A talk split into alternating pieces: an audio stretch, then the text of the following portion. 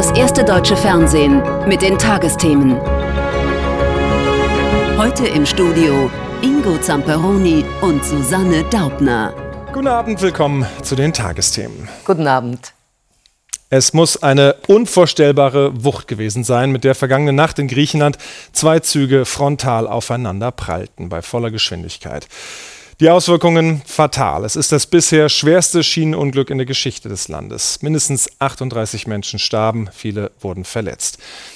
Ja, die Auswirkungen, ich habe es gerade gesagt, das schwerste Schienenunglück in der Geschichte des Landes und es passierte auf der Strecke zwischen der Hauptstadt Athen und der Hafenmetropole Thessaloniki. Der Unfall ereignete sich in der Nähe der Stadt Makri Chori auf einer Strecke, die eigentlich zweigleisig und modernisiert ist. Über den Schock in Griechenland und erste Konsequenzen des Unglücks Helge Röfer. Am Mittag Ministerpräsident und Verkehrsminister am Unglücksort. Erschüttert ordnet Regierungschef Mitsotakis eine dreitägige Staatstrauer an.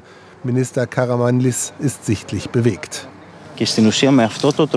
Ich möchte nicht das Andenken an die Opfer stören, daher bitte ich heute alle, wir müssen ruhig bleiben. Aber ich versichere Ihnen, dass wir alles tun werden, um die Ursachen für dieses Unglück aufzuklären und wir werden dabei nichts unbeantwortet lassen. Gestern am späten Abend kollidierte der Intercity frontal mit einem Güterzug. Mehrere Waggons entgleisten, einige fingen Feuer. Mehr als 350 Menschen waren an Bord, viele Passagiere, Studierende. Die jungen Leute haben uns gerettet.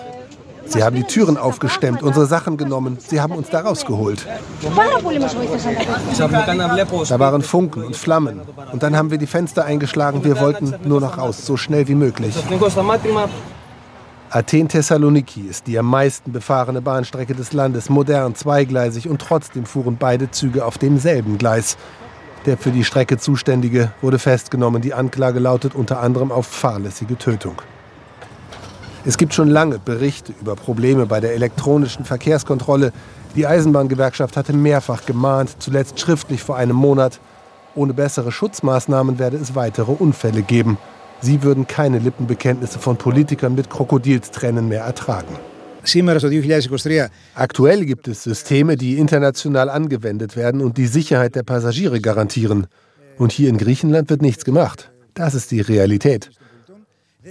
Kein Politiker kann heute sagen, ich wusste von nichts. Dieses Zugunglück ist das schwerste in der Geschichte Griechenlands. Nach etlichen Krisensitzungen tritt am Nachmittag Verkehrsminister Karamanlis zurück. Ein Zeichen des Respekts an die Opfer sei das. Die Debatte um den Zustand der griechischen Eisenbahn und die Verantwortung dafür wird das nicht beenden. Es war eines der Bilder der Münchner Sicherheitskonferenz vor zwei Wochen. Bundesaußenministerin Annalena Baerbock inmitten einiger ihrer Amtskolleginnen. Unter dem Tweet zu der von ihr veröffentlichten Frauenriege schrieb sie We're getting there. In etwa wird so langsam. Und meinte wohl, dass auch in Außenpolitik und Diplomatie der reine Männerblick mehr und mehr überholt ist. Nicht umsonst hatte Baerbock sich den Begriff feministische Außenpolitik zum Amtsantritt auf die Fahne geschrieben. Heute stellte sie gemeinsam mit Bundesentwicklungsministerin Svenja Schulze ihr Konzept für eine solche feministische Außen- und Entwicklungspolitik vor, die auch Frauen im Alltag stärken soll. Einzelheiten von Christian Feld. Eine Kaffeerösterei in Äthiopien. Viele der Frauen, die hier arbeiten, verdienen zum ersten Mal in ihrem Leben eigenes Geld. In weiblicher Hand auch die Chefetage. Annalena Baerbock schaut sich auf ihren Reisen immer wieder solche Projekte an, konkrete Erfahrungen sammeln für die deutsche Außenpolitik, immer im Blick Frauen und Kinder. So auch hier in Nigeria. Ein Dorf wird wieder aufgebaut. Wo kommt die Sanitäranlage hin? Wenn man nach dem Geruch geht, könnte sie man am Rande des Dorfes planen. Wenn man sich aber fragt, was bedeutet es für ein zehnjähriges Kind, nachts diese Sanitäranlagen zu erreichen oder für eine Frau, dann trifft man die Entscheidung vielleicht nicht für die Lage am Rande des Dorfes. Zweimal Leitlinien, zwei Ministerinnen, ein Gedanke. Baerbock und Schulze haben erarbeitet, wie feministische Außen- und Entwicklungspolitik aussehen soll. Auch die Entwicklungsministerin besucht bewusst Projekte, in denen Frauen bereits gefördert werden, so wie hier kürzlich in Ghana. Das Ziel ihres Ministeriums bis 2025 sollen 93 Prozent aller neu zugesagten Mittel an Projekte gehen, die die Rolle der Frau stärken. Wir wollen Gesellschaften gerechter machen. Und da kann man nicht auf die Hälfte des Potenzials, nämlich auf die Frauen, verzichten, sondern sie müssen mitgedacht werden. Auch bei Friedensverhandlungen, bisher häufig überwiegend Männersache. Dabei steige die Wahrscheinlichkeit, dass Friedensabkommen länger halten, so Experten, wenn neben Männern auch Frauen beteiligt seien. Sie sind Teil des Prozesses und es wird mit ihnen und nicht über sie hinweg äh, die Frage bestimmt, wie, die, wie es in Zukunft in dem Land weitergeht. Denn äh, es muss ja eine Friedensperspektive für die gesamte Gesellschaft geben. 81 Seiten umfassen die Leitlinien allein des Auswärtigen Amtes. Länder wie Schweden, Mexiko oder Kanada haben sich schon länger zur feministischen Außenpolitik bekannt, jetzt also Deutschland. Im Prinzip ein gutes Signal heißt es von der Union, und doch ist da Skepsis, ob Worten auf Papier auch Taten für Frauen folgen.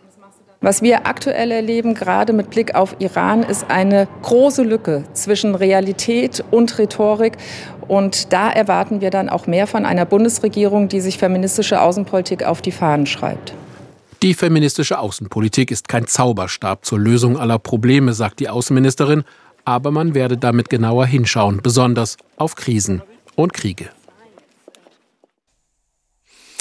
Möglich ist es in einer Demokratie, nur üblich ist es nicht. Dass ein Regierungschef oder eine Chefin nach einem Wahldebakel sagt, gut, die Nummer eins in der Regierung bin ich offensichtlich nicht mehr, aber mit am Kabinettstisch würde ich gerne weitersitzen, dann halt als Juniorpartnerin.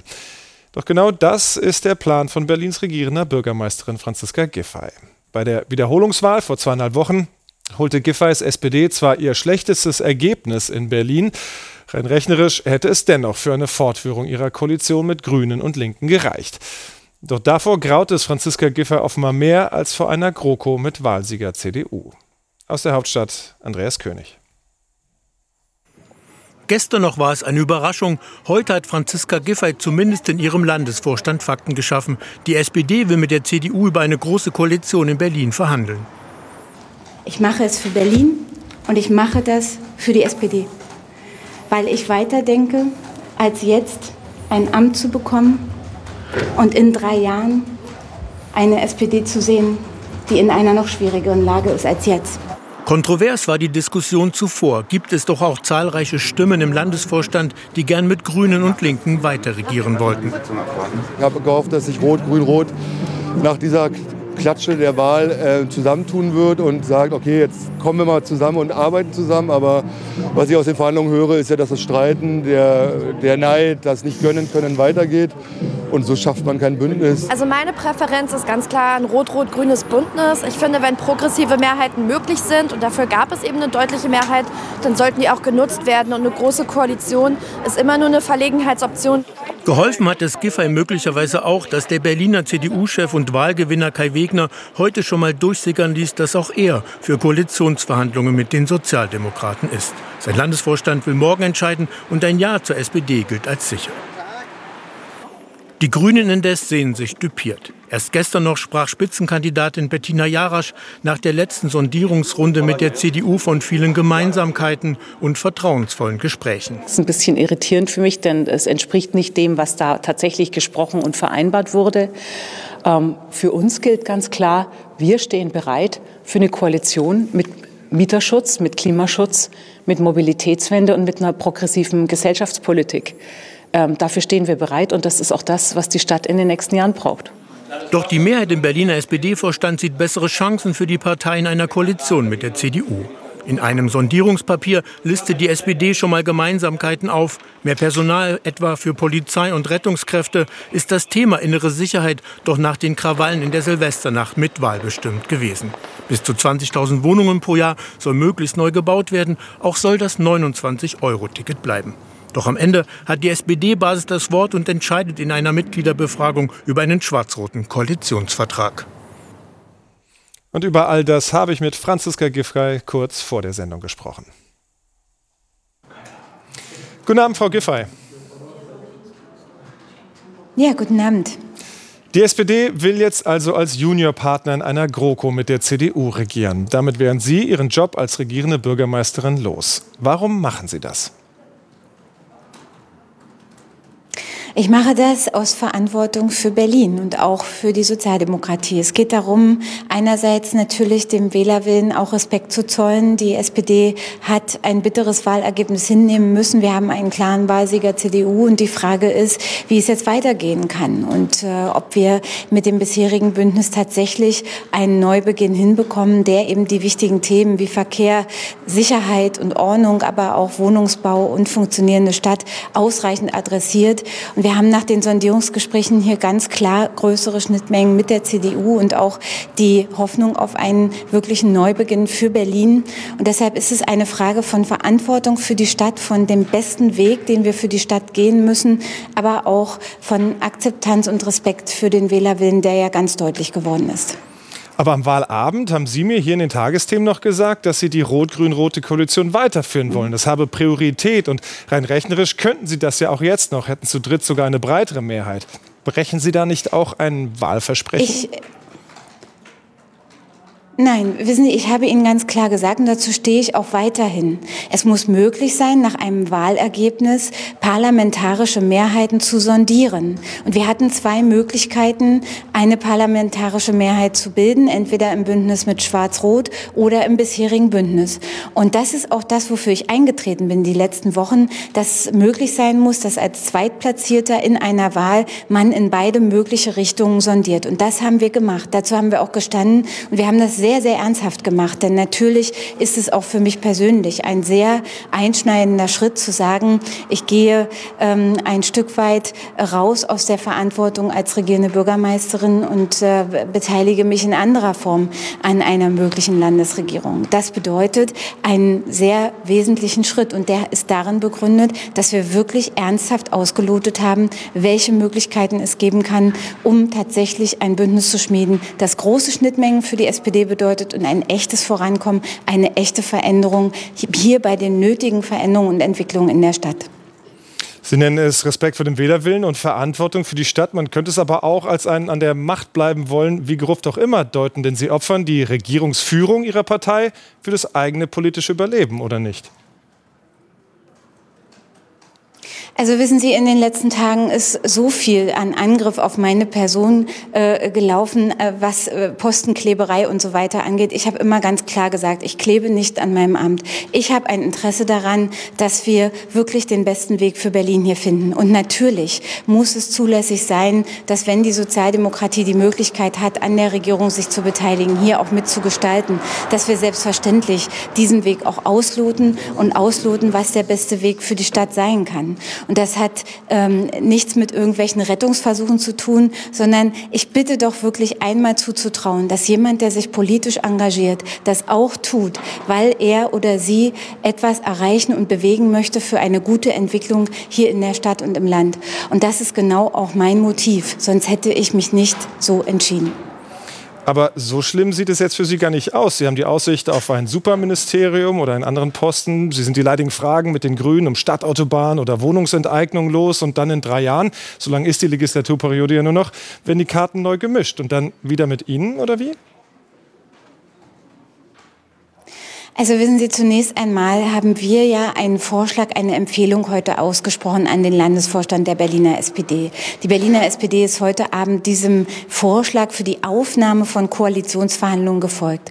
Wir müssen doch jetzt erstmal abwarten, ob die CDU auch tatsächlich äh, diesen Weg eingeht. Das soll morgen entschieden werden. Und dann werden wir zunächst einmal in Koalitionsverhandlungen eintreten. Und das werden wir auch sehr ernsthaft tun. Und es geht darum, auch in diesen Koalitionsverhandlungen darüber zu sprechen, sprechen, wie kann sozialdemokratische Politik, wie können die Punkte, die uns wichtig sind, in so einem Bündnis durchgesetzt werden. Das ist auch das, was die Partei, die ja auch äh, kritische Stimmen heute geäußert hat, auch von uns erwartet, von denjenigen, die diese Koalitionsverhandlungen jetzt für die Partei führen, dass wir natürlich schon Punkte, die der Sozialdemokratie wichtig sind, über die gerechte Stadt, über die soziale Stadt, über eine wirtschaftsstarke und vor allen Dingen auch vielfältige und weltoffene Stadt hier auch mit unterbringt. Und das ist unsere Aufgabe, dass wir in einer Koalition auch für Fortschritt, soziale Gerechtigkeit, ökologische Entwicklung und auch eine wirtschaftsstarke Stadt stehen. Das haben wir immer deutlich gemacht und das wird auch Thema in den Koalitionsverhandlungen sein.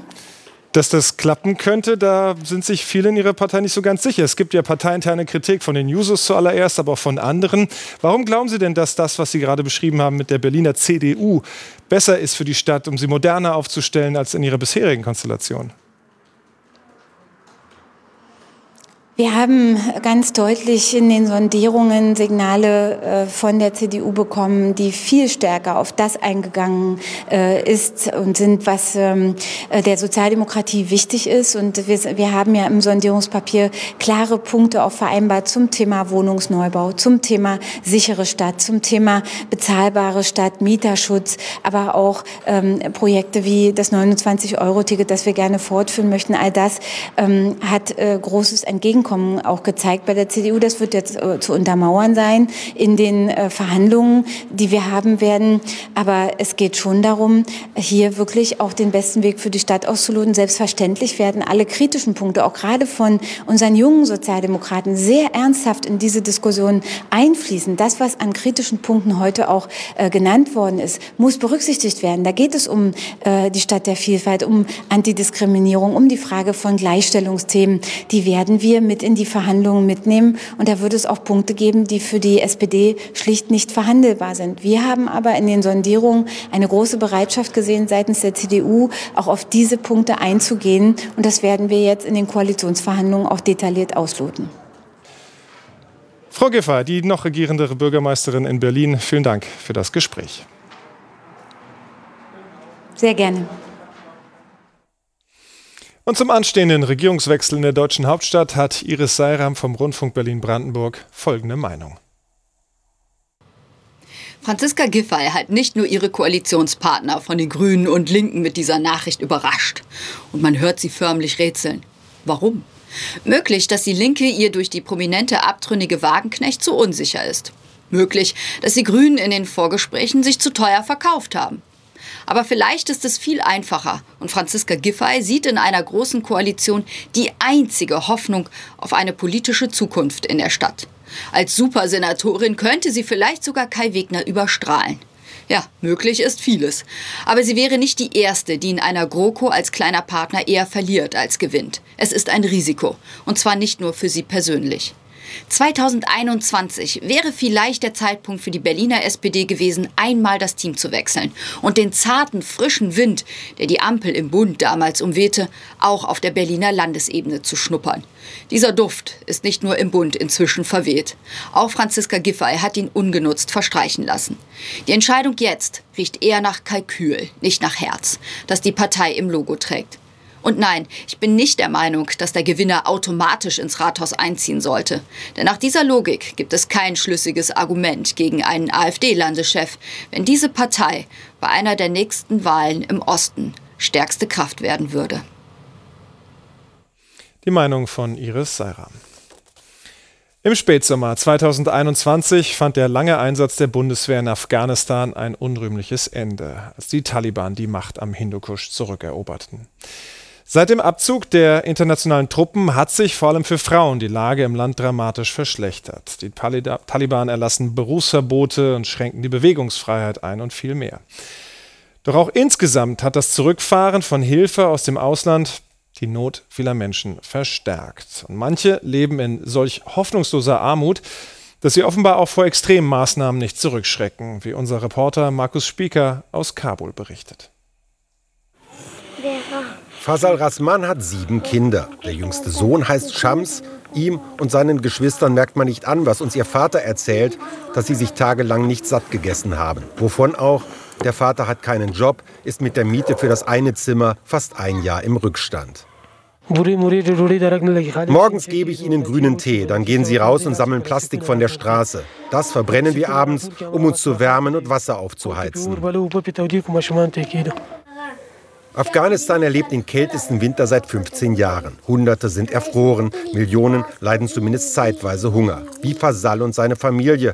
Aus Verzweiflung will er nun den kleinen Schams verkaufen, womöglich an ein Paar, das keinen Sohn hat. Ich habe so oft versucht, einen Job zu bekommen, aber nichts hat geklappt. Meine Kinder wollen essen, ich will essen. Ich habe mir von Leuten Geld geliehen, das wollen die jetzt zurück. Ich sehe keine andere Möglichkeit, als mein Kind zu verkaufen. Kein Einzelfall in Afghanistan. Die Menschen handeln aus purer Not, denn die Armut ist groß, wie wir auf dem Markt von Kabul erfahren. Offen über das Taliban-Regime schimpfen will keiner der Händler, alle betonen, das Leben sei sicherer geworden, die Korruption zurückgegangen. Aber der Lebensstandard sinke immer weiter.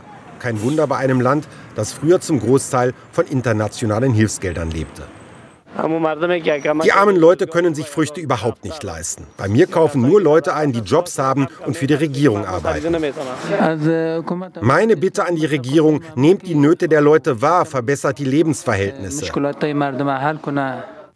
Besonders die Frauen leiden unter der Situation, wie Basina Iqbal. Die diplomierte Informatikerin hatte unter der Vorgängerregierung einen gut bezahlten Job. Mittlerweile dürfen Mädchen nur noch zur Grundschule gehen, Frauen nur niedrige Arbeiten verrichten. Früher konnte ich selbstbestimmt entscheiden, am gesellschaftlichen Leben teilnehmen. Jetzt darf ich nur noch Hausarbeit erledigen und kann nichts mehr verdienen. Profiteure sind die Taliban, von denen einige in die frei gewordenen Villen der Stadt eingezogen sind, die Macht genießen und neue Einnahmequellen erschließen. Gerade haben sie an China Ölrechte für über eine halbe Milliarde Euro verkauft. Hinter den Kulissen gibt es aber auch Spannungen zwischen den Ultrareligiösen um Staatsoberhaupt Akhundzada und den Pragmatikern um Innenminister Haqqani. Es geht darum, ob man aus taktischen Gründen Frauen wieder einige Rechte gewähren sollte, im Gegenzug für internationales Geld. Dass es so kommen könnte, legt ein Taliban-Sprecher nahe. Wir werden es Frauen erlauben zu arbeiten, aber ihre Würde muss auch bei der Arbeit gewahrt bleiben. Sie werden sich auch bilden dürfen, solange Sicherheit und Anstand gewährleistet sind. Fasal Rasman hilft das bei seinem Überlebenskampf wenig. Drei Wochen sind seit unserem letzten Besuch vergangen. Die Lage ist unverändert trostlos. Ich habe alle Verwandten und Freunde angebettelt, aber keiner hilft mir. Wenn uns nicht ab und zu Nachbarn Essen geben würden, hätten wir gar nichts. Der kleine Shams ist noch da. Fasal hat keinen Käufer gefunden. Er will umgerechnet 3000 Euro. Von dem Geld will er sich ein Taxi kaufen und von dem Verdienst seine Schulden bezahlen. Das war's. Hier werden auf keinen Fall mehr Kilowatt produziert. Die Sprengung eines Kühlturms des stillgelegten Atomkraftwerks im hessischen Biblis vergangene Woche. Deutlicher kann man das Ende der Atomkraft in Deutschland kaum sichtbar machen. Das hätte bereits zum Jahreswechsel vollzogen sein sollen, doch aus Sorge um die Versorgungssicherheit beim Strom wurde dieses Ende ja nach wochenlangem Koalitionskrach und Kanzlermachtwort nochmal verschoben. Bis Mitte April laufen die drei verbliebenen AKW. Emsland in Niedersachsen, Neckar-Westheim 2 in Baden-Württemberg sowie Isar 2 in Bayern. Doch dann soll endgültig Schluss sein. Unser Mittendrin-Reporter Philipp Kunschner hatte nun die seltene Gelegenheit, sich auf dem Gelände von Isar 2 bei Essenbach umzuschauen und berichtet exklusiv, wie die Menschen, die dort arbeiten, mit dem Aus umgehen. Diese Strecke fährt Stefan Zöttl jeden Tag. Das Kernkraftwerk ISA 2, sein Arbeitsplatz und auch bedeutender Teil seiner Heimat. Ja, das denken wir schon jahrelang, jeden Tag, wenn ich da rumfahre. Solange noch der Wasserdampf aufsteigt, ist die Welt noch in Ordnung.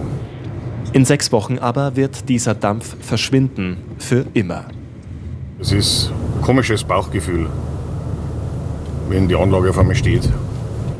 Dass der Block ISA 2 irgendwann abgeschaltet wird, darauf konnte sich die Belegschaft eigentlich lange vorbereiten. Schon im letzten Jahr hätte endgültig Schluss sein sollen. Doch dann kam der Krieg gegen die Ukraine und mit ihm die Energiekrise.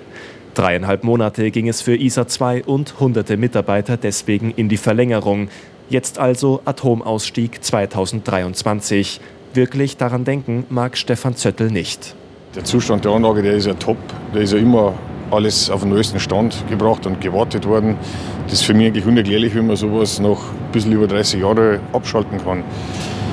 In anderen Ländern wären es wahrscheinlich froh, wenn so ein Kernkraftwerk kommen würden und wir machen es kaputt. Vom Zustand der Anlage hat er ein genaues Bild.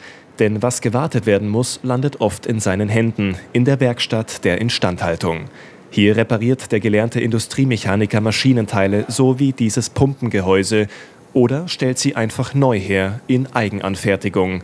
Maßarbeit mit einem Ziel, nämlich die Turbinen und den Generator immer am Laufen zu halten und damit eines der leistungsstärksten Kernkraftwerke der Welt. 2 Millionen PS, Strom für mehr als 3 Millionen Haushalte im Jahr kommt allein von hier. Rekordzahlen, mit denen sich die Mitarbeiter identifizieren. Jeder arbeitet gerne herin, sage ich mal, der wo da ist und gibt sein Bestes. Das, war, das ist halt alles, was wir haben. Vom ersten Tag an dabei ist Elektromeister Franz Jäger. Sein ganzes Berufsleben hat er der Sicherheit von ISA 2 gewidmet, von der Inbetriebnahme 1988 bis heute. Und dann muss ich es selber zerstören.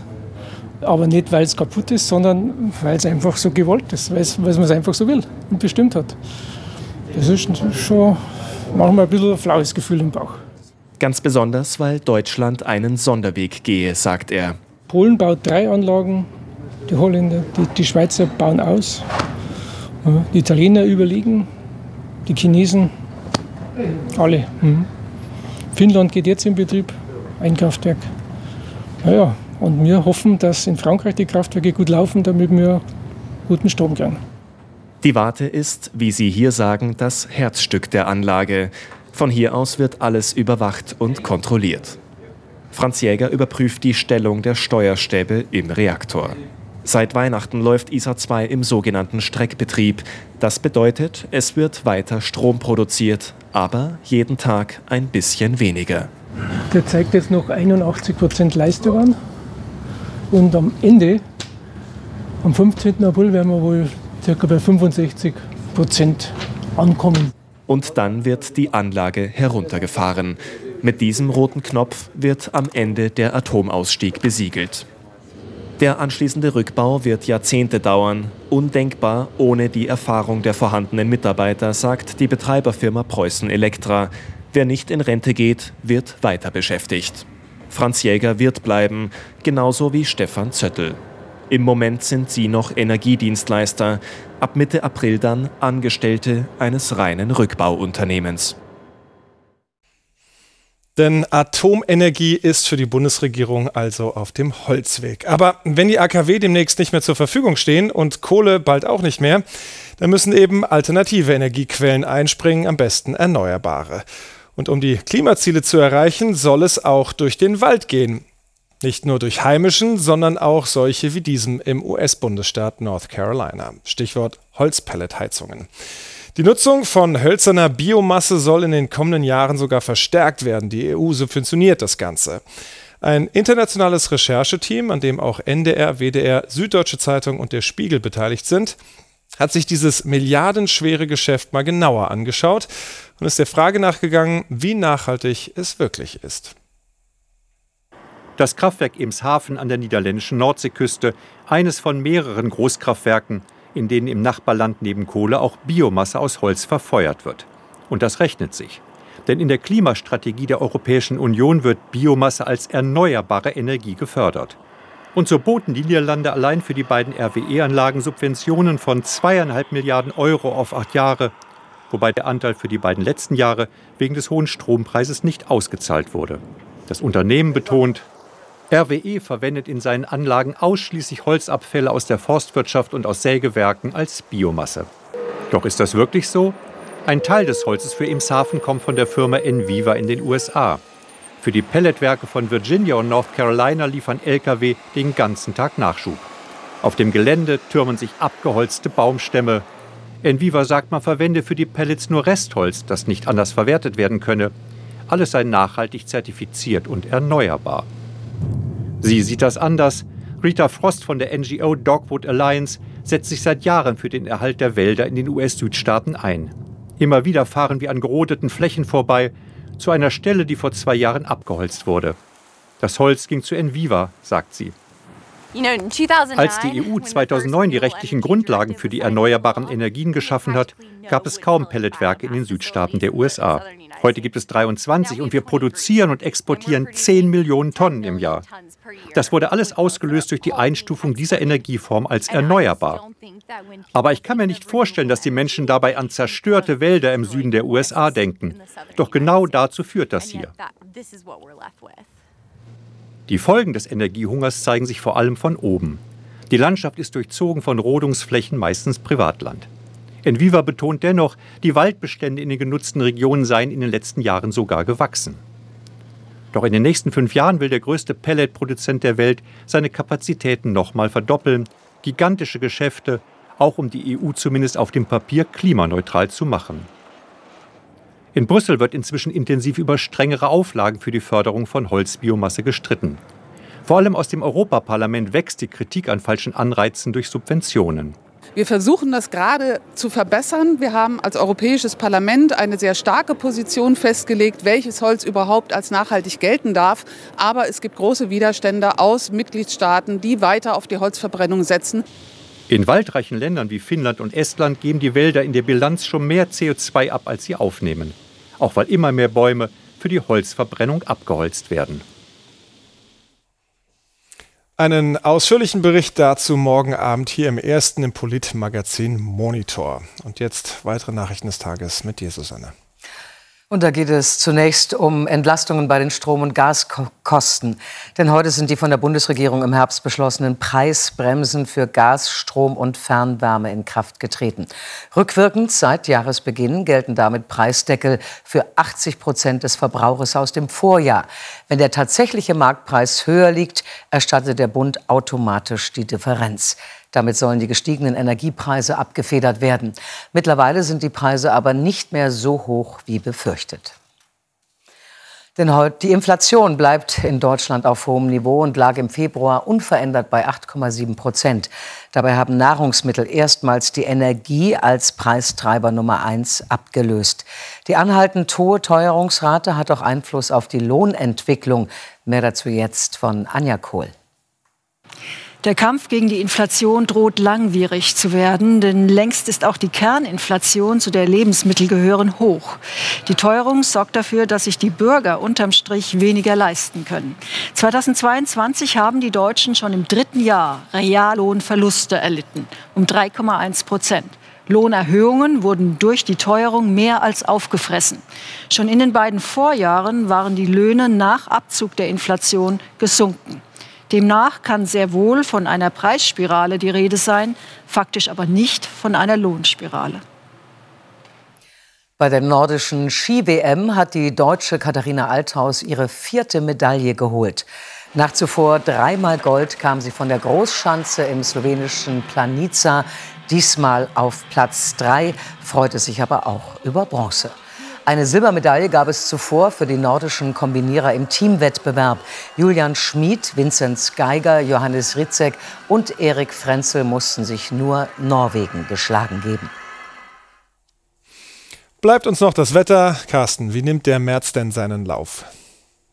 Im Großen und Ganzen morgen wenig Veränderungen zu heute. Also auch morgen werden viele Menschen in Deutschland viel Sonnenschein genießen können. Deshalb werfen wir mal einen Blick auf die Europasituation. Wir sehen hier das Hochdruckgebiet oder können es erahnen, wolkenfreie Gebiete über weiten Teilen Mitteleuropas. Deshalb auch trockenes Wetter im Gegensatz zum Mittelmeerraum. Vor allem Italien bekommt in den nächsten Tagen weiterhin viel Regen und das ist dringend notwendig. Dort, denn dort herrscht verbreitet eine große Trockenheit. Ähm, italienische Wissenschaftler haben mal den Dürreindex berechnet und zwar der letzten 50 Jahre seit 1980 für Norditalien. Wir sehen, in den 80ern war es noch feucht, dann begann die Dürre und es wurde in den letzten Jahrzehnten von Jahr zu Jahr immer schlimmer. Das ist das Ergebnis des sehr trockenen letzten Jahres 2022. Und da wir aktuell erneut wenig Schnee in den Südalpen haben, wird sich auch 2023 nicht deutlich besser darstellen. Und damit zu unserem Wetter und zu unserem trockenen Wetter. Heute Nacht verbreitet Stern klar im Norden hochnebelartige Bewölkung, Nebel bzw. Hochnebel auch im Süden am Alpenrand. Und wir sehen auch morgen dann tagsüber vor allem in der Mitte verbreitet wolkenfreies, sonniges Wetter Diese Wolkendecke im Norden bekommt zumindest einige Lücken. Der Nebel im Süden kann durchaus sehr zäh bleiben. Die Temperaturen heute Nacht noch einmal verbreitet frostig, am kältesten im Erzgebirge. Dort zweistellige Minuswerte. Tagsüber dann durchaus auch mal mit Sonnenschein 10 bis 12. In Niederbayern bis zu 13 Grad unter den Dauerwolken. In Brandenburg nur 2 Grad, da haben wir sie gerade gesehen. Am Freitag noch einmal trockenes Wetter. Ab Samstag kommen aus Norden mehr Wolken und in der Folgezeit ab Sonntag aus Skandinavien kältere Luft zu uns. Carsten, vielen Dank für diese Aussichten. Und das waren die Tagesthemen für heute. Hier im ersten geht es jetzt weiter mit Sandra Maischberger und ihren Gästen, darunter unter anderem Hollywood-Star Kate Blanchett. Ja, und im Anschluss daran um 0 auf 5 folgt die nächste Tagesschau. Wir sehen uns morgen Abend wieder. Bis dahin, tschüss und bleiben Sie zuversichtlich.